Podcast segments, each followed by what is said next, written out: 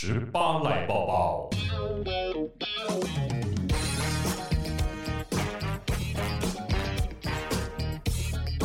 嗨，嗨什么？这一集要先跟贤玲还有所有的华范校友同学们致上最高的歉意。为什么？你做错了什么事？之前一直逼问说，贤玲问那个大学有没有什么有趣的事情啊？然后贤玲都说没有嘛，对不对？哦，因为我们之前可能有聊到说什么大学生活，那我觉得我的大学生活真的有可能无聊，是因为我自己做地来。没有没有没有，我那一天因为陪贤宁去那个回他们母校华梵大学的工作，我跟你讲，贤宁的大学生活无聊是应该的。为什么？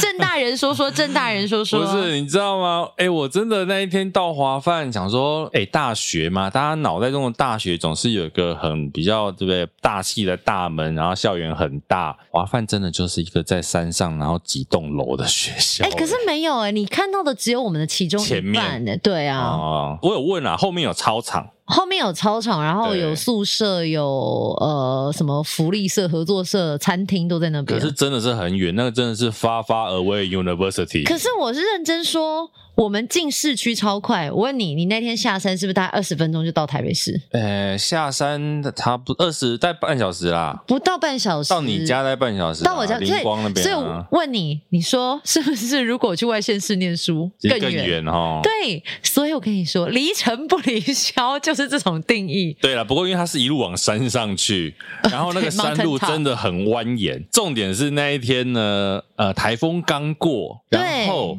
大雷雨，哎，我觉得谢林真的很辛苦，他在大雷雨当中主持，哎，风大雨大，风大雨大，太阳大，我跟你讲，我家出太阳，上山。大风大雨，我真的是吓死了。对，因为我有拍那个照片给你老公看，他老公在家嘛，他就跟我说：“哎，可是我们家这边在出太阳。”哎，我说没有，这边风大雨大的，真的跟台风一样。我们就要接风雨生信心。对，那一天就看贤宁如何在风雨的天气当中把场面给凹回来。因为加上他们又是新生的训练，对，所以大家都彼此不认识之下，气氛已经很尴尬，然后又天气恶劣，你要跟他们打成一片，真的是有点辛辛苦哦，大家可以去那个我的粉砖上面看，我们有一篇那个外景主持的影片，大家可以看到现场的画面，真是风大雨大。然后同学们就在帐篷户外的帐篷下面吃 buffet，我还有看到同学很可爱，他们真的穿着雨衣在吃饭，因为雨会泼进来，那个帐篷已经没有用了，那个雨都是斜的。对，但是学校其实已经打造算还不错，很像是户外的山景观餐厅，但没想到天公不作美，还好。他就是三个哎，两三个小时的时间，但最后大概一个小时有稍微。停歇，无风无雨，让大家稍微感受一下那一刻，还是有一点浪漫。我希望上台前裤管就已经湿一片了，完全是不同颜色潮湿的。真的真的，不过山上的风景真的不错，是不是？所以你就知道为什么？对，那个啊、对，你看你用山蓝多美，对，雾气很漂亮，是一个好学校，就是风景的好学校。但是也难怪，真的山上真的没什么好玩的。像我们，我讲正大好了，嗯、走出去总是有一些什么吃东西的啦，或者是影音店，你会觉得这个校区至少是热热闹闹的。我们大概就是下了二十分钟才会有热热闹闹的地方。对对，我跟你讲，那一天我后来从载你回去之后嘛，嗯、我家不是住福大附近嘛，对我就经过看到辅大校本的时候，想说这才叫大学啊！哎，对不起，华梵的同学们，不要这样，就是人生嘛。我我现在只能说，如果。是念福大，可能我通车每天要一个多小时啊，这也考不上，说什么？也是啊，对不对？不会啦，我们念正大，既来之则安之。念正大现在也是失业啊，但是你个人的选择好不好？选择当自己的老板。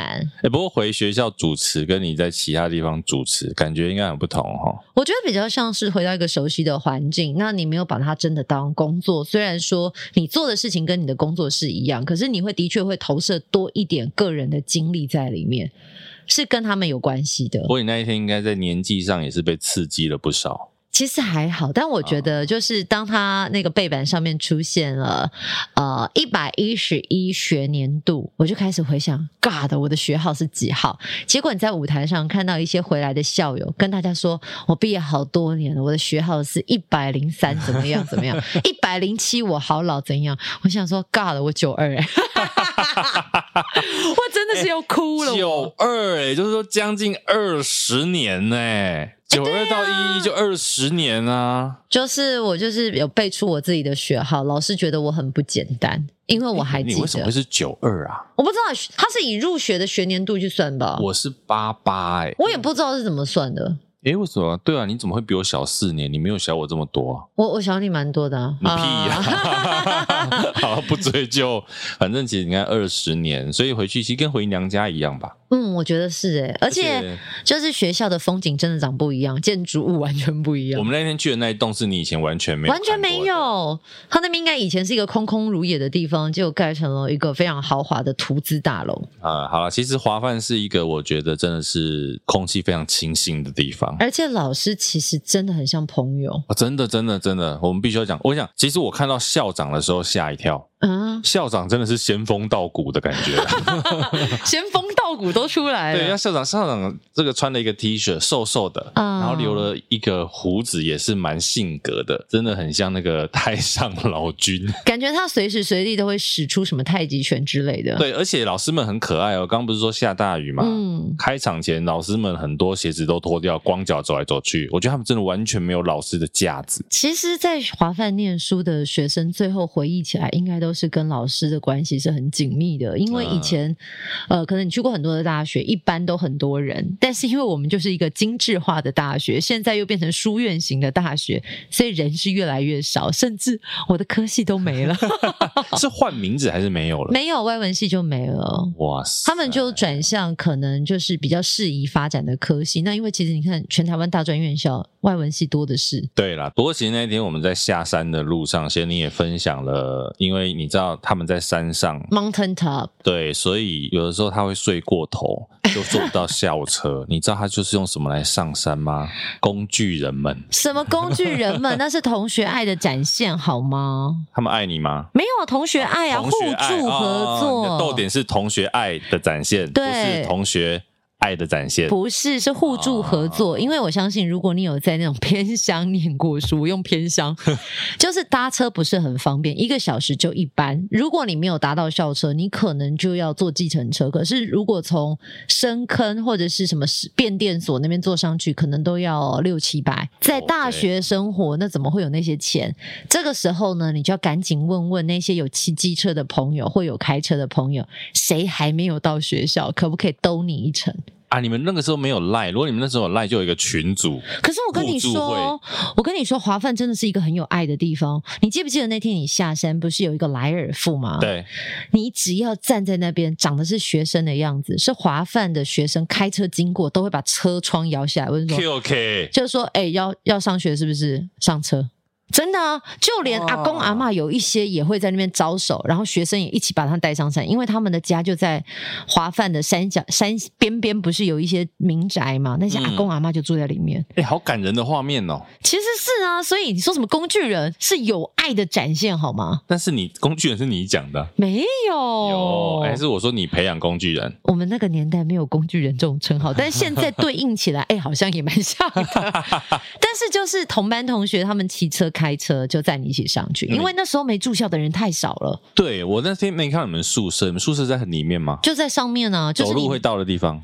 会啊，就是你要爬上去，所以我那天说，呃，大叔就说我们学校很小，我们学校其实也不算小，以人数比例，那个校地范围其实蛮大，那整座山头都我们的，你爱去哪就去哪，而且盖了那么多栋建筑物，而且呢，一直往上爬，别有洞天。你知道最适合赏萤的地方就在华梵，赏萤火虫，萤火虫。OK，那如果你想看下雪，在民国一百年的时候，它有下过雪。诶，你那时候在学校里面？那时候我毕业了，可是我有看到那。那则新闻。那我在学校的时候，他有下过那种像不算冰雹，那那冰加还是什么冰屑啊，小小的那种小冰花。因为我说工具人就是，比如说再上山再下山，这样载来载去，总是会载出一些火花啊。没有，没有，因为我一直以来都名花有主。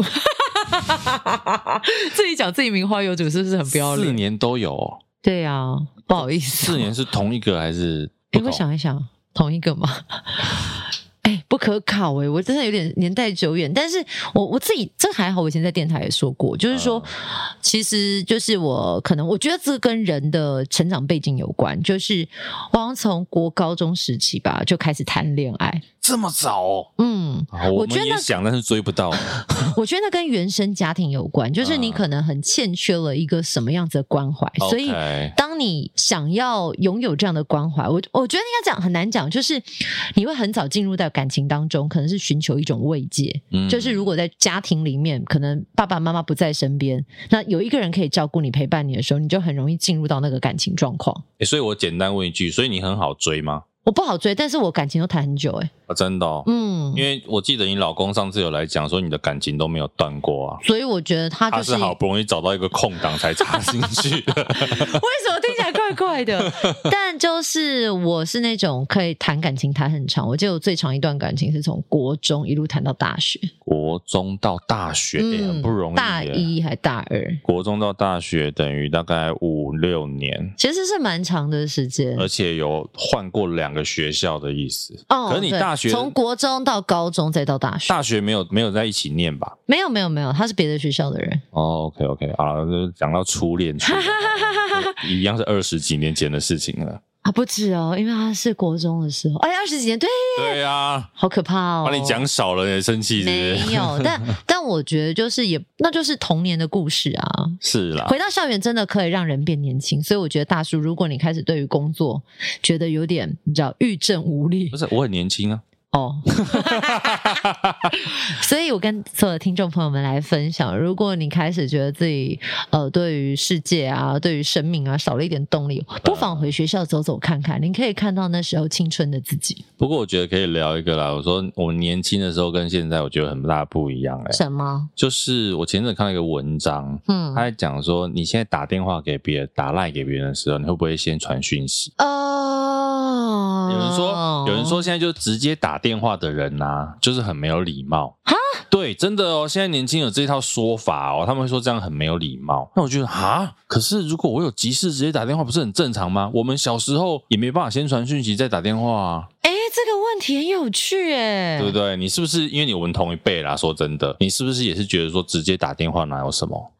我觉得要看熟不熟悉耶，像我直接打电话给你，我都是没有在客气，直接打电话给你。对对对对对，不管是用 Line 或是直接用电话号码打，我都直接打。对。可是真的，如果不那么熟悉的人，我可能会选择用文字，我不见得会想跟他讲到话。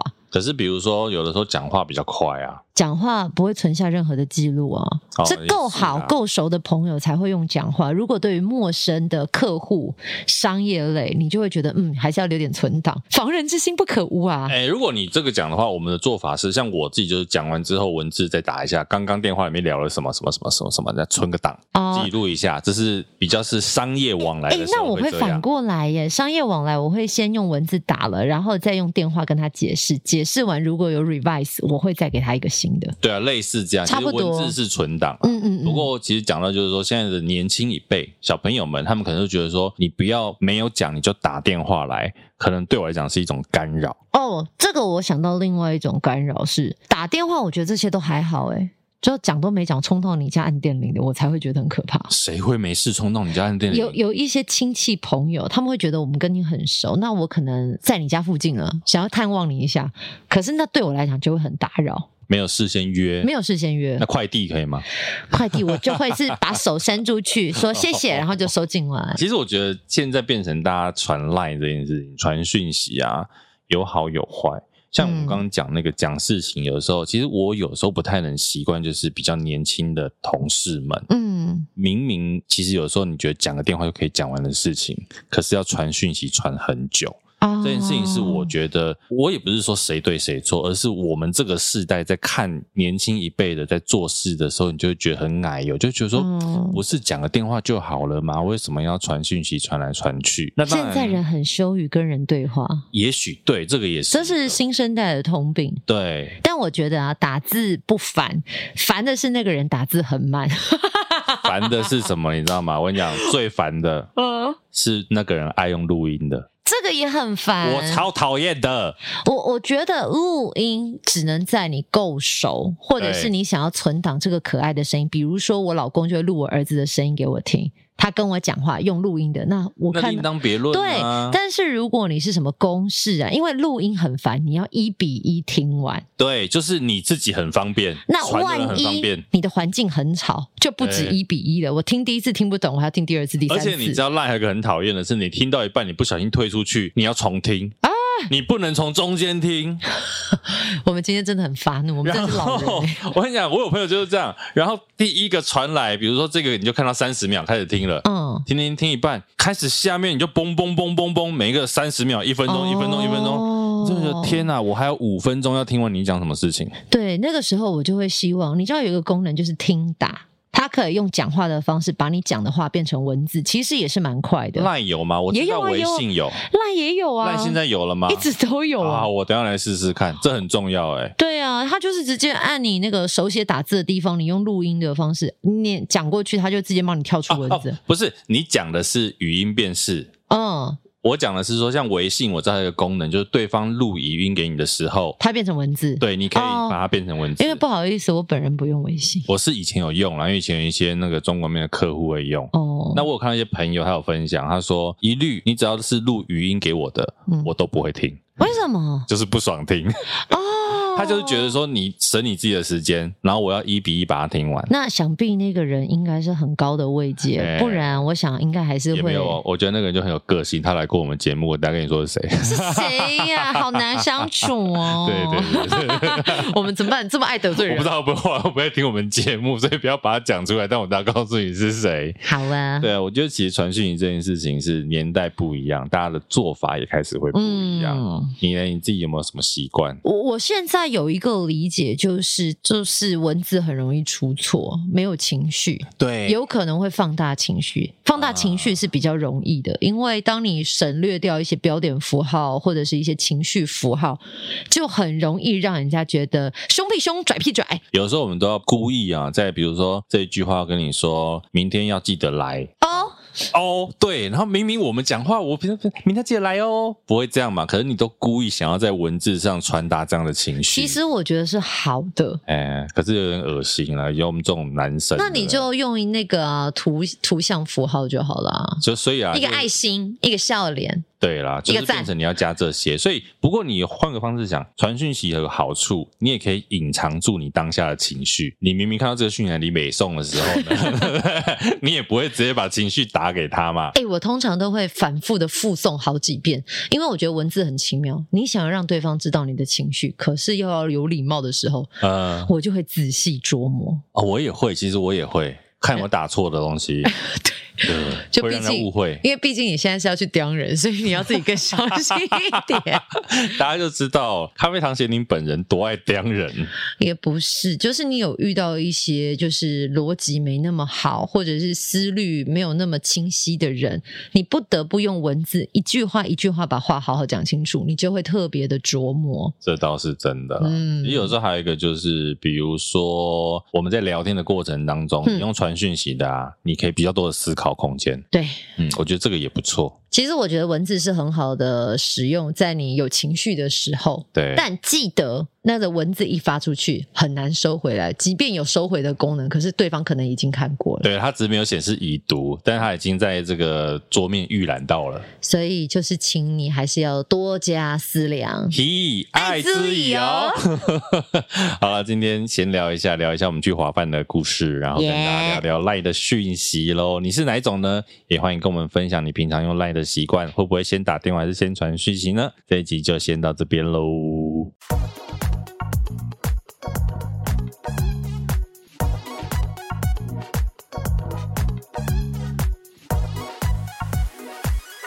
你最近看的一部电影是什么？最近看的一部吗？嗯，呃，Nope，Nope 啊，不，对，正在上映中。它是惊悚片吗？呃，算算，它一直以来其实都是走一个呃偏鬼片，但是没有到真正的鬼片的那种惊悚片的路线。它好像之前跟那个《逃出绝命镇》是同一个导演，对对对，对对没错没错。就是、好看吗？好看啊，好看，推荐给大家。是你爱的片。嗯，我觉得是他，他本身在呃好莱坞里面是一个蛮独特的一个存在，所以我自己会非常喜欢他的一些片子以外，就是也希望他可以继续创作下去。我真的很好奇，电影工作者他们看电影之后一定都会推荐吗？不会啊，不会，也是会真的是按照就是你自己觉得好看，或者是内容。取向对啊，因为像布就是我自己去看的。你现在讲说其他这个 这次影展里面的片是你被逼着看的，是不是？还是也没有？你为什么挖洞给人家跳？人家今天就是准备好了要来为大家介绍，因为台湾国际女性影展要登场了。哎、欸，那每次遇到这种题目，我都会怕怕的。为什么？我身为一个钢铁直男，如果一不小心讲出什么对女性不敬的话，对不对？你知道我们乱来乱开玩笑。哎、欸，但是他是不是现在讲到的？就是很多人的刻板印象。嗯，我觉得还好诶。近年来越来越多就是所谓生理男性观众来看我们的影展，所以我觉得大家有真正的去看之后，才会知道哦，原来我们不是只有在放女性议题，我们不是只有在呃，只有好像是女导演才可以就是完完全全参加这样子，所以它等于变成越来越开放的一个平台，然后大家也知道说。来到女影其实是看到另外一种观点的电影。所以今天录音过程中，我们一样可以开性别玩笑吗？哎、欸，看他开什么玩笑？你就开开看，你看他会怎么来处理？因为我不太确定你说的是什么意思。哎、欸，其实我觉得这是一个很好的沟通模式，就是说，呃，你想开玩笑不是不行，但是我们要知道什么样子的玩笑，或者是能开跟不能开。我觉得这是一个很好的沟通方式。对。那如果你真的不小心开到不能开的，你相信？我们榔头准备好，二比一，对不对？你们至少两票，我只有一票。哎、欸，但我但我觉得要跟大家说说，当年的女性影展是怎么样诞生的？对，当年的女性影展，因为我们其实是呃台湾第二个呃仅次于金马的一个影展，所以它历史非常非常的悠久，就是今年已经到二十九届，然后即将要三十届这样子。所以一开始呃，这是很像要讲古，但是就是是九零年代，就是解严之后。还有很多在社会上有很多的小影展开始有机会冒出来，然后呃性别影展其实是最打在先锋的，就是最一开始有、嗯、呃性别理论啊、酷儿理论这些东西慢慢的引进来，然后大家在社会上也有很多的讨论之后，才有这样子的一个平台出现。OK，二十九年，也就是说一九九几年啊，一九九三年，一九九三年开始，嗯，那时候谁开始说要弄一个女性影展？最一开始其实是呃。一位导演叫黄玉山，黄玉山导演他开启这样子的一个契机，然后他那时候我觉得很有趣的是，他找比方说社运团体，然后还有一些艺术家、女性艺术家，然后还有一些导演，就是等于是一起共同协作的方式来举行这样这样子的女性影展。对，然后他们一开始就是。我觉得还蛮走一个打游击的方式来进行，嗯，就是比较是在一些，比方说艺廊空间啊，或者是呃戏剧的一些空间啊，它比较不是走那种，哦，小规模的，对对对对对，这样的方式进行。讲，嗯，了这么多，又忘记介绍来宾了。对，到底是谁来呢？可以帮我们把国际影展讲的这么清楚，那个脉络，对，相信一定是一个很重要位置的人。对，我们欢迎台湾国际女性影展今年的策展人陈慧颖，慧颖。Hello，大家好。我是慧颖，对对对，你连 典故都讲完了，就来宾没有介绍，大家就会好奇啊，是谁可以讲的这么好，这么清楚？那特别是今年的主题叫做“造声游历”，这个四个字写的是很清楚啦，但是他到底想要传达什么样子的意念？听众念一下：制造的造，声音的声，游历就是出去玩的那个游历。对，为什么叫造声游历？很深、欸，很难呢、欸，很难。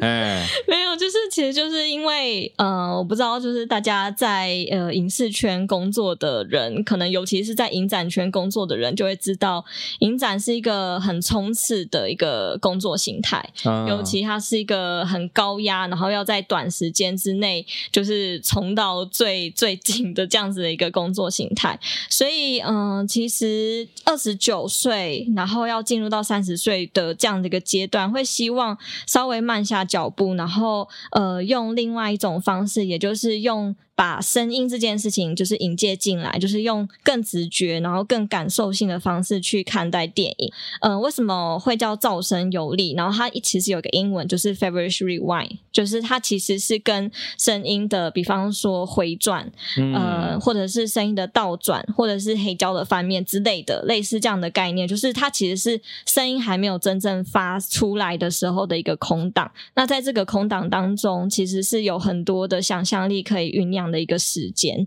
那我们就觉得好像呃很喜欢这样子的一个让聆听或者是说让感受更放在前面的那种呃观影模式，所以就是叫做噪声有力。嗯、那有力的话，当然就是放慢脚步，然后希望能够借由这样的方式来看见另外一种风景，这样子像漫游的感觉。对对对。今年我觉得刚刚讲这个主题啊，让我回想到我本来跟在跟这个贤玲在聊这一集的内容的时候，嗯、其实我们那时候都想。说女性影展感觉好像有一个标签在上面，感觉好像就是要讲性平啊，讲女性议题啊。嗯、可是其实你看今年他们的这个整个方向，其实比较是回首过去的这个感觉，嗯，对不对？所以应该也常被问到这种是关于标签化的问题嘛？嗯，对。但是我觉得呃很重要的是女性影展呃知道它的脉络，呃就会知道说它其实是跟女性主义比较有关，而不见得它完完全全是只有 focus 在女性议题或者女性视角，因为这个这样子的看法，它一定会越缩越小。嗯，但是如果说女性主义的话，其实是越来越扩张，然后大家它是可以每个人都有不一样对于女性主义的一些看法。那它可以很日常，那它也可以很硬，但它也可以就是非常的软性。所以我觉得，从性别的角度在看待电影的时候，我觉得很重要的事情是，就是呃，我觉得很有趣，就是当你跟性别有关的时候，你几乎每一年都会被质疑说，为什么要有这样的一个女性？为什么没有男性影展？对对对，就是当它跟性别呃，就是紧密结合的时候，常会被质疑。可是呃，从性别来看的时候，呃，我觉得光是性别这件事情，也是每一年都必须要去思考跟挑战它的。所以我会希望他有，他本身就是有这样子一个开放性，就是连我们自己都会觉得哦。哦，原来这些东西还没有被谈到，或者是原来、嗯、哦，性别其实是可以开拓出这么多不一样的东西。那你今年有哪一些就是作品或者是议题是有点符合像你刚刚讲的这一些吗？像我们今年，因为其实我们叫噪声有力嘛，对所以呃，今年的一个很大的重点就是呃，跟呃声音有关。那我们在里面就是埋了很多跟声音有关的东西，就是第一个就是、哦、播放给幕后一道 spotlight 这样。你不要自己置入。对，就是呃，第一个就是在边缘听见世界。那这个单元的话，我们是请呃音乐制作人钟世芳老师来帮我们客座策划这个单元。嗯，那我觉得这个单元真的很难得，因为我们一直想要做音乐，想做很久了，然后一直没有这样子的一个特别的一个契机。然后今年就感觉呃，所有这些元素都汇聚在一起，所以就有了这样子的一个单元。光从这个单元。也可以看得出来，它不限于女导演的作品，嗯、然后它其实是透过这些音乐作品，然后去看到，比方说是不是有在音乐史上被忽略掉的一些音轨，比方说哦，嗯、好像电子乐尚未成型的时候，那一段历史当中，就是是不是有一群人，他们就是为之。这种电子乐的开拓，就是不断的在努力，但是他们的名字都没有被提过.就是类似像这种，就是被忽略掉的声音，或者是说没有被好好检视过的这些历史，就是都会放在这个单元里面介绍。然后我觉得在电影院里面听音乐是一个很快乐的事情，所以音响特 别好，没错，对啊，你的氛围。那有它是有影像的吗？影像，对啊，还是它就是它就是电影，它就是呃电影作品，然后只是说就是因为 在戏院里面，所以可以就是听声音听得很开心这样。因为我刚刚其实，在听到噪声游历这个呃主题的时候，我就在想说，哎，其实平常我们在看电影，声音音乐也都是不可少，那为什么会？单独再把声音再拉出来一点点，那对于选择的片子或者是整体的打造，它的差异在哪里？呃，用声音来看待影展是一个很有趣的一件事情，因为声音其实在你在谈呃电影史或者是在看很多电影的时候，它经常是一个反而边缘化的一个存在，就是大家可能就是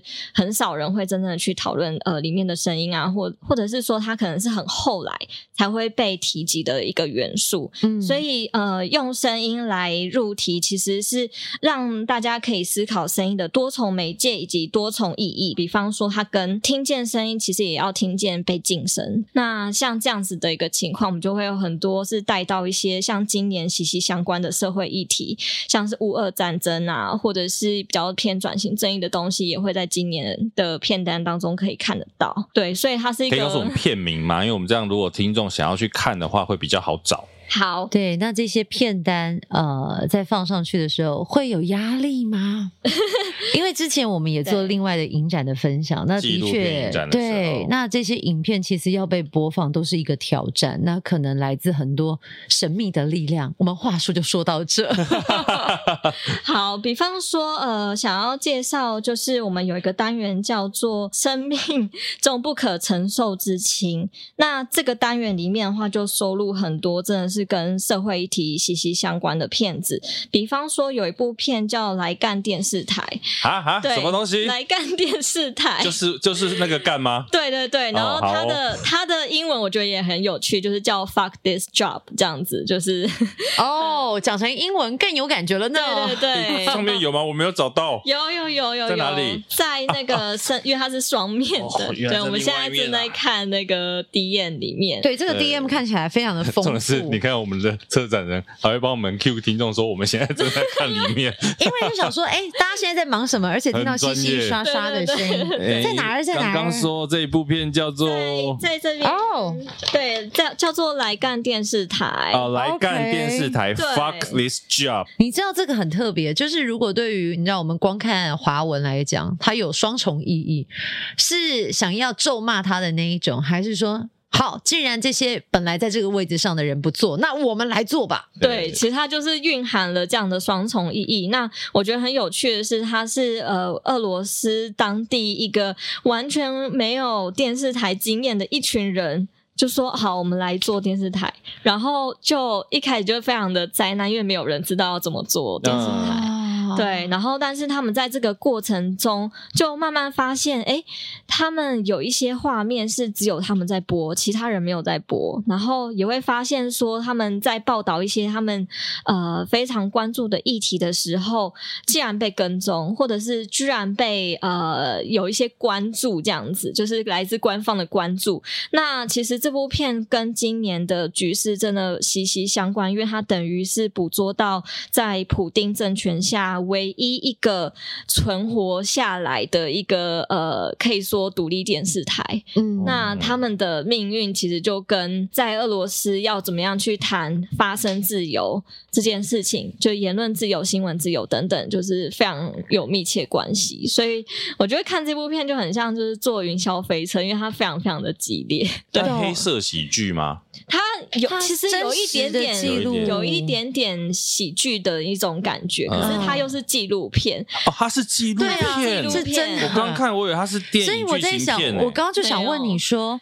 这些人他们还好吗？因为我记得那时候乌俄战争发生的时候，就有一些呃，可能在俄罗斯当地的电视台的主播，他们可能就说了不希望有战争，或者是停止战争，最后他们就消失在主播台了。了嗯，没有工作都是最小的事情。对，可能在劳改营之类的拘禁了。对，嗯，对，就是如果大家对这个议题真的有关注的话，就很欢迎大家进戏院来看，然后可以看看就是到底发生了。了什么事情，然后以及要要发声，就是要讲出来是一件多么呃难，然后又是极其珍贵的事情。你们今年有在多少片里面选出最后这样多少的作品来做影展？嗯，我们总共有八十五部片，就是今年的影展展出的，对，展出的，但是。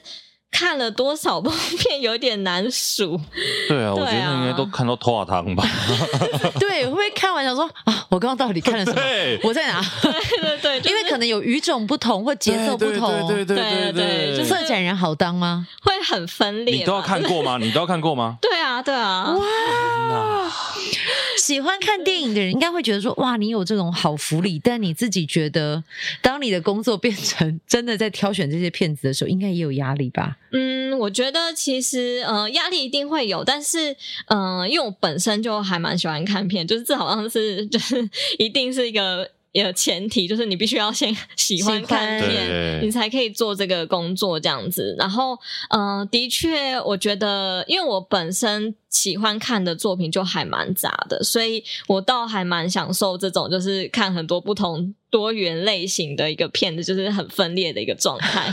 对，所以我觉得是还好，但是就很多人会讲说，是不是就是呃，除了看这些片，会不会就不想要看就是好莱坞？对对对，商业片。对对对，但我觉得就还好，不同的刺激。所以你是会看商业片的人？对啊，就是我觉得是不一样的感觉。那你最爱的商业片是？我们就是一直挖洞给他跳，然后说，比如说你，比如，比如说，其实你是钢铁的铁粉之类的，还是你根本就不设限，什么红就先去看看。还是你爱的是水行侠？嗯、呃，我觉得商业片的话，因为像我刚刚最一开始讲的那个《Nope》，其实就是我最近比较有进戏院看的一部片，这样子，Okay. 然后我就觉得还蛮喜欢的。哦、对，你那个其实也没有很商业，哦，就是没有到那种超级爽片。对对对，你有没有爱看的爽片？好，这好像 没有。他其实想跟你说，哦，我可能都看周星驰，但因为碍于策展人身份，不好意思讲，是不是？周星驰，你看，有爱，有爱，有爱。不是，我们要把这个策展人玩坏掉。好，那我跟你讲，认真的说，跟我们自己台湾相关的，因为这次也有台湾竞赛的作品，对，讲一下。这次台湾竞赛的作品，我觉得也就是每一年其实都很不一样。像今年的话，是一百三十部片。然后选十七部，嗯，然后，哎、欸，对了，我都打岔。你看，他光台湾竞赛一个单元就有一百三十件作品，你们这次有几个单元？我们这次有十一个单元，好可怕，大家就自己算了，好不好？数学就自己算，这太难，我们算不出来。好，一百三十件选了十七个入围作品，对，然后这这十七部作品，我觉得。呃，当然是以短片为大宗啦。就是我觉得，呃，以台湾的情况，就是由女导演来拍长片这件事情，还是有一个还蛮长远的路要走。对，然后但是像、欸、我打个岔，为什么啊？嗯、呃，我觉得就是像每一年台湾竞赛奖，其实就可以看到这样的趋势，背后的原因，我觉得非常非常的复杂。那第一个是。像我们就有在聊说，其实呃，女导演的第一部片其实不难，但是她要拍到第二部片之间的这个呃时间走是平均是七年哦，其实很久哦。对，然后这但是这个时间对比到。呃，就是生理男性导演的话，嗯、其实不见得是这个七年的时间。那背后的原因当然有很多，可能是因为刚好呃，有些人的情况是可能刚好达到哦结婚生子啊，或者是一些家庭背景的一些考量啊，或者是说呃产业的产业的面向，它其实不够成为一个在性别上还是非常呃够开放或者是友善的一个工作场所。嗯，那这样子的话。话其实也会多多少少有一些彼此的一些影响。因为你讲这件事情，我想到好像是去年，嗯，在金马有一个学院吧，好像就是导演还是什么，我已经忘记那个学院是什么了。然后入围了十二个，全部都是男导演。对，那就有人提出了一个议题，就是说为什么都没有女性的导演？你记得那个？对对对，我知道，那个是金马学院，金马学院嘛，对对对。可是那时候其实老实讲，我自己我讲。我在看的时候觉得说，嗯，那所以是要留女性保障名额吗？我可不可以来分享一下？其实你们刚刚说这个可能针对是在女性影业产业上面，对但其实像呃科学家也是，女科学家跟男科学家的比例是相当的悬殊。那有一点后来有去做这个研究，就是说女性因为在人生的阶段规划，比如说结婚生子。不同的家庭因素，因为这是社会上赋予女性角色对于事业上跟家庭上的 loading 不同，对，所以导致其实有很多梦想的女导演或者女科学家，她们可能在面临我先以家庭为重还是以事业为重的时候，嗯，就会有一点取舍。那像你刚刚说的，第一步到第二步可能是七年的时间，那这七年刚好可能落在结婚生小孩，小孩要进小学，我才有办法做自己想做的事情。对，这是一个解释。对，然后我觉得很有趣是，现在大家在讲这个，就是家庭跟职业之间的选择，好像乍听之下好像很很像是已经过时的事情。可是你实际在问一些呃女导演的情况的时候，就会发现，哎。这件事情还是非常非常存在，就是可能家人觉得这样子一直拍片不是一个办法啊，等等的，就是很多人这些都还是有这样想。但会不会是因为现在的拍片环境有没有好一点？因为以前真的就是拍片是没日没夜，可是现在大家一直在强调所谓的劳权、工作权、时长，会不会对于女性导演反而是一个机会出现？就是如果我们在一定的工时之下，我还是有办法兼顾家庭的。嗯，对，我觉得这个问题真的有一点非常非常的大，因为呃，包含像呃影视圈的劳权的一些问题，当然还是非常的严重嘛。嗯、对，所以我觉得这个真的是呃，无论是 就可能我们要讲三个小时，对，就是非常非常大的一个议题，然后它其实是环环相扣的。嗯，对。不过我觉得可以这样讲，因为贤玲刚刚讲那个拍片时间，当然是它可能大家正在调整当中，可是环境还没有到那么理想。不过你以一个创作者，比如女性的编导来讲。它不是只有拍片时间，你可能有前面的剧本，那都是需要你自己的时间。可是当你有家庭的负担的时候，你会比较难去兼顾创作这件事情。所以我相信很多工作其实都会，其实很多工作都是这样，不单单是在这个产业。但是最好的状态当然是说，我们要怎么样让环境更好。那我相信办影展不是只有观影观众。而是怎么样把这个影展或者是所有的营业氛围做起来，或者是把整个环境面做好，这个才会相辅相成嘛。不然我拍了片啊，没有人来看，也是尴尬。也就是大家观众在观影的过程当中，你也可以思考很多目前社会上，比如说女性的角色在工作上的一些跟家庭之间的权衡之类的。对，然后就再回扣到你刚刚讲到金马学院的问题，就是的确，呃，我我觉得我们不需要就是真的去学国外的一些欧美的国家，就是特别去强调就是性别性性别比率啊或什么之类，因为我觉得他们所遇到的一个困难是他们自己有他们自己的政治正确的一个。困境，嗯，对，那我觉得那是他们自己需要需要去面对，然后它是一个过渡期。嗯，但是台，我觉得台湾的脉络来讲，其实不用去对应到像其他国家这样子那么需要强调就是比例的状态。可是我觉得，呃，它比较像是回归到，当你呃有一些呃多出来的一些名额的时候，你事先考虑的会是什么？就是它比较像是呃。当它变成一个，当性别其实是可以变成一个更日常，然后更不需要去特别强调才会有意识到的一个东西的时候，我觉得才是更理想的一个状态。它才是真平等。当有一天我不需要刻意强调的时候，嗯，那我们再继续来讲讲这次台湾竞赛的作品，那有没有要跟大家推荐的？对，我就先讲，我看那个介绍的时候啊，那天我妈偷了老师的车。对，这一部戏，他在那个在网页上的介绍在哪里介绍？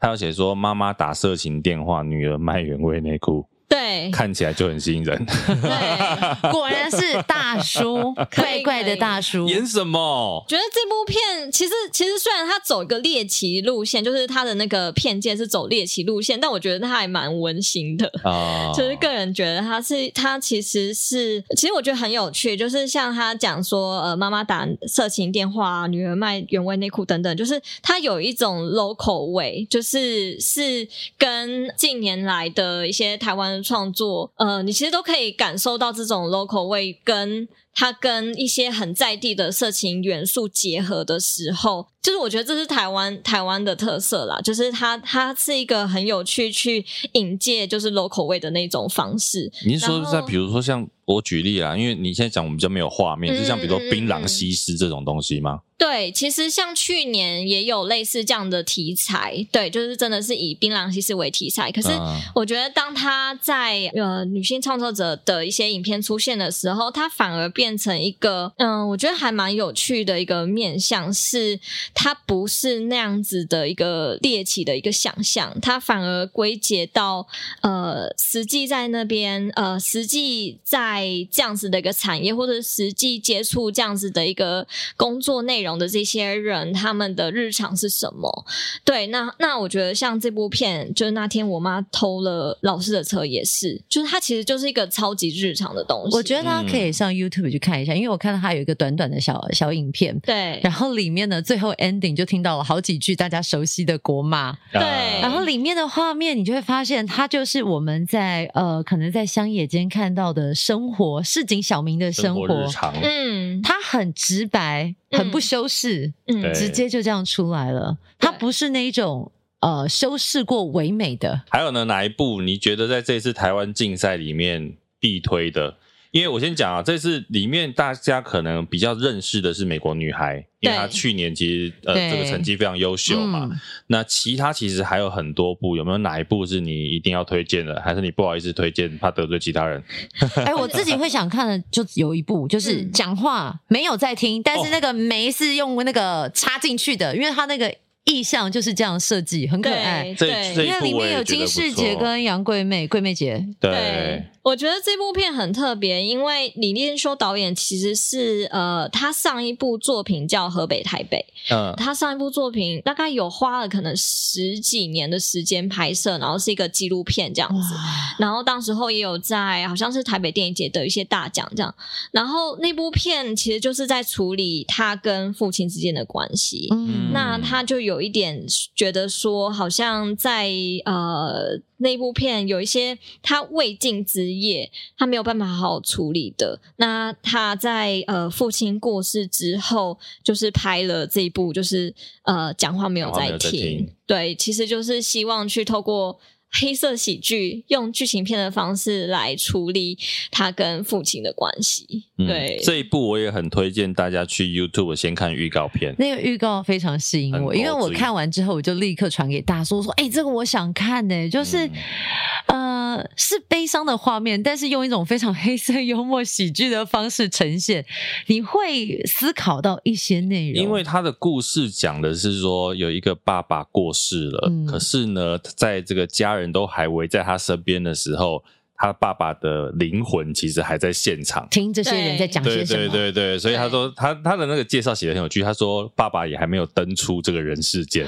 对对对，所以我觉得这一部大家可以去看，因为而且这个演员阵容，刚刚贤玲讲的金世杰老师跟杨贵妹、贵妹姐，嗯，都是国宝级的演员。而且其实李念修导演他以前是台湾很厉害的剪辑师，嗯，对对对对，所以大家其实这一部也蛮推荐大家去看的。这个是讲话没有在听。那慧颖呢？你自己刚刚想要推荐的其实是《海语案》，就是《海与岸》。对，因为刚刚刚好在介绍那个那天我妈偷了老师的车嘛，嗯、然后是在讲就是呃妈妈就是打色情电话什么之类的，然后像《海语案》，它就是。真实的纪录片，OK，对，然后它是一部呃记录长片，然后在就是在讲说一群非常非常年轻，呃，可以说是呃，就是一群年轻人，然后他们在性产业里面工作。那他就是这部纪录片，我觉得很特别，因为它刚好就是呃带到疫情期间的一些状态。Oh. 那如果大家有在 follow 新闻的话，就会知道说，就疫情期间，就是对于性产业来讲，其实。是一个非常大的一个打击，然后包含新闻报道的一个方式，或者是最一开始很多的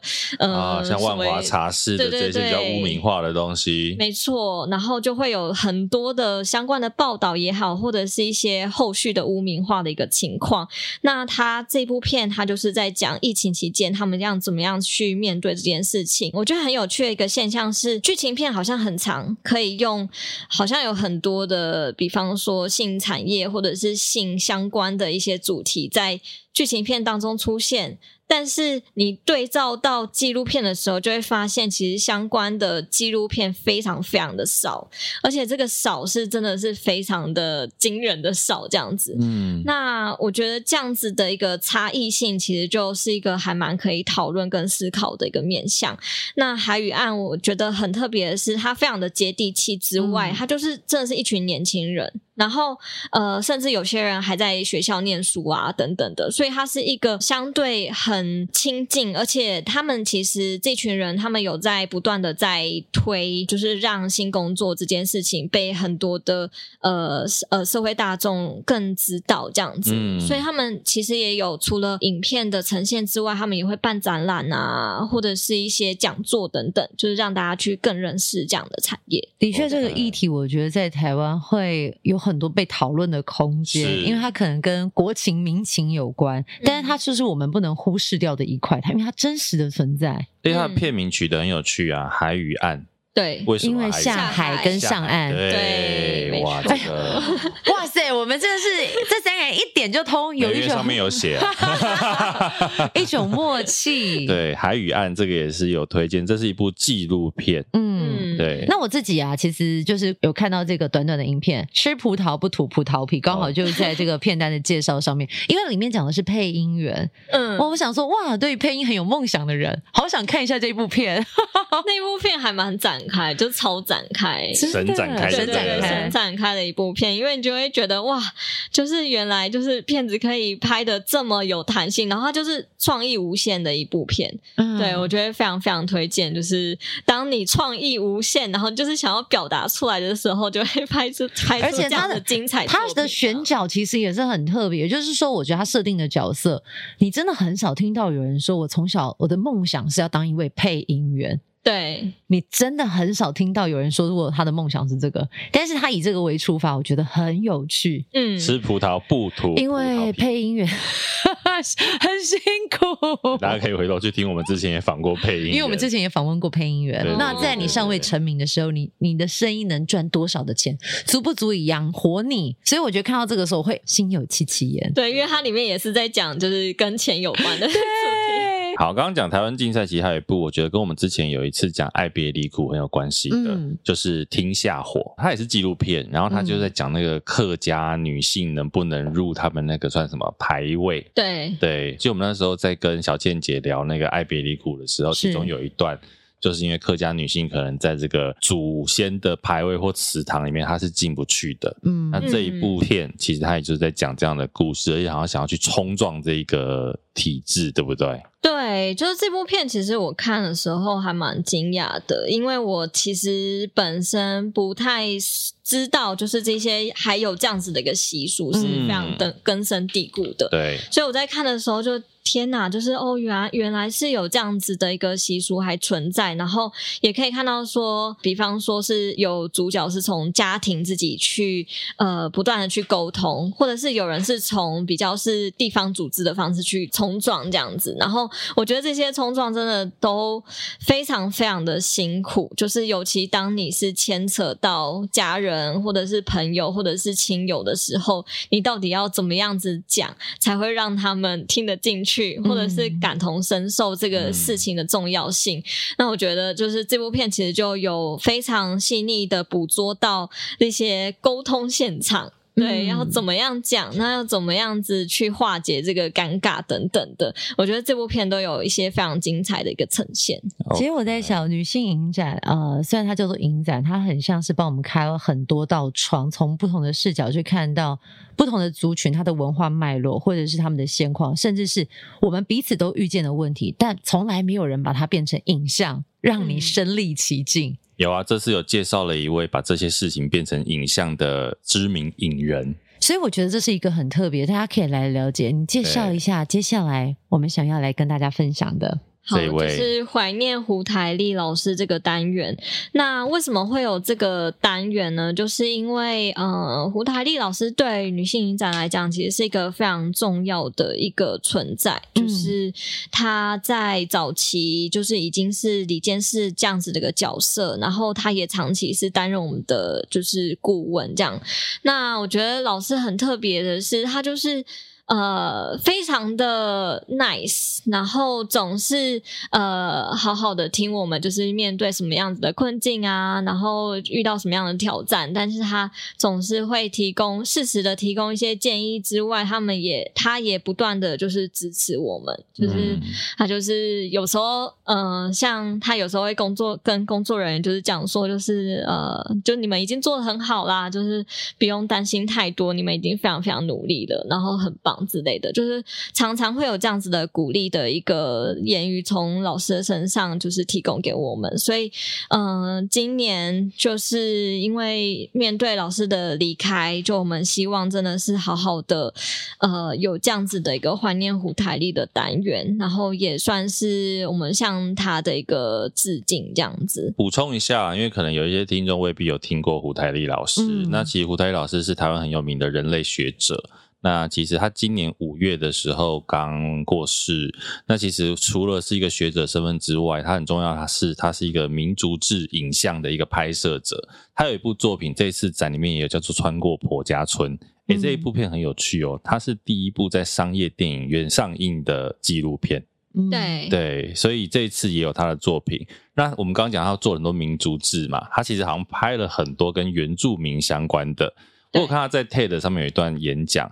他就是去讲他去那个屏东的卑南族的南王村里面，嗯，看到那个巫师的祭典的仪式，然后甚至这个人怎么变成巫师的一些过程，我觉得大家可以去看看。他记录了很多原住民的东西，像这次另外一部片《蓝语观点》，应该这个跟达悟族有关系吧？嗯，对，对，就是我们这次特别选的，就是呃，其实很重要的是希望能够在荧幕上也看到老师的身影，就是可以看得到说老师其实是穿梭在幕前幕后的。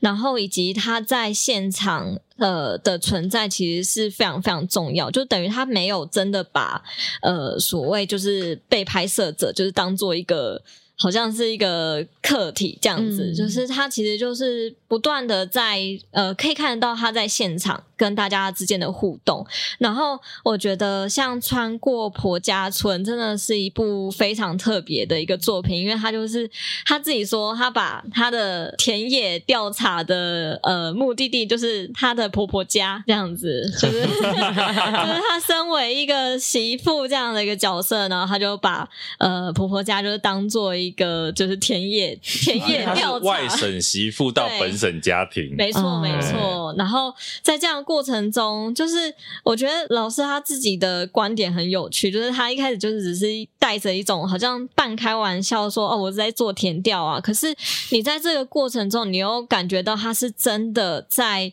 呃关注说这个呃农村，它其实有不断正在消失的风景，有不断消失在习俗，然后他透过跟呃家人之间的互动，然后去捕捉到这个农村最后可以。看得到的一些风景，然后我觉得就是这部片真的超推荐给大家的。OK，所以让大家知道，其实你在家里面有时候拿起手机，你也可以拍一部纪录片，拍出一些你家你可能注意到的一些细腻的细节故事。你觉得你的日常其实可能对别人来讲都是一道新的风景。呃，哎、欸，其实我发现哦，呃，我们常常讲到影展，都会觉得说内容可能很难亲民，但是刚刚这样几部片讲下来，其实我觉得一般民众要涉略是不难。的，但前提是你要愿意走进去啊。对，对就是你可能比较不会在这边看到爽片呐、啊。哦，刚刚那个慧影不爱的爽片，这边可能没有爽片。对对对对对。可是其实有很多好的故事都会在影展里面，这些东西啊、哦，嗯、我们在商业电影院其实真的比较难看得到。对，就是要靠这个这些辛苦的影展人，在短时间内看大量，帮你搜出精华之后，送到戏院前给你。要不要工商置入一下？赶快，对，就是你说叶黄素的部分吗？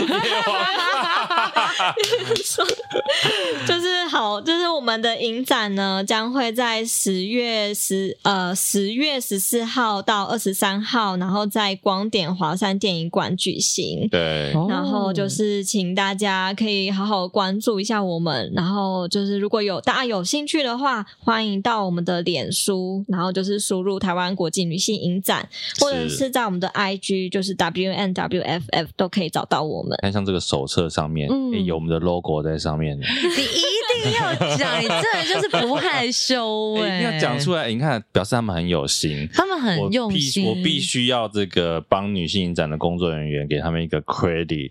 你看，他们在事先就跟我们要了节目的 logo，然后他们真的有放在手册上面，很棒，非常的感谢他们，感恩的心，对对对，让我们可以被大家看到。所以我们的这次影展在哪里？呃，十月十四号到十月二十三号在光点华山电影馆举行。怎么买票啊？我们九月十七号会开始就是贩售票，然后我们会在 OpenTix 就可以找到我们这样子。好的，今天谢谢慧颖给我们带来这么多精彩的作品，还有一个精彩的女性影展，谢谢陈慧颖，谢谢，谢谢。谢谢谢谢。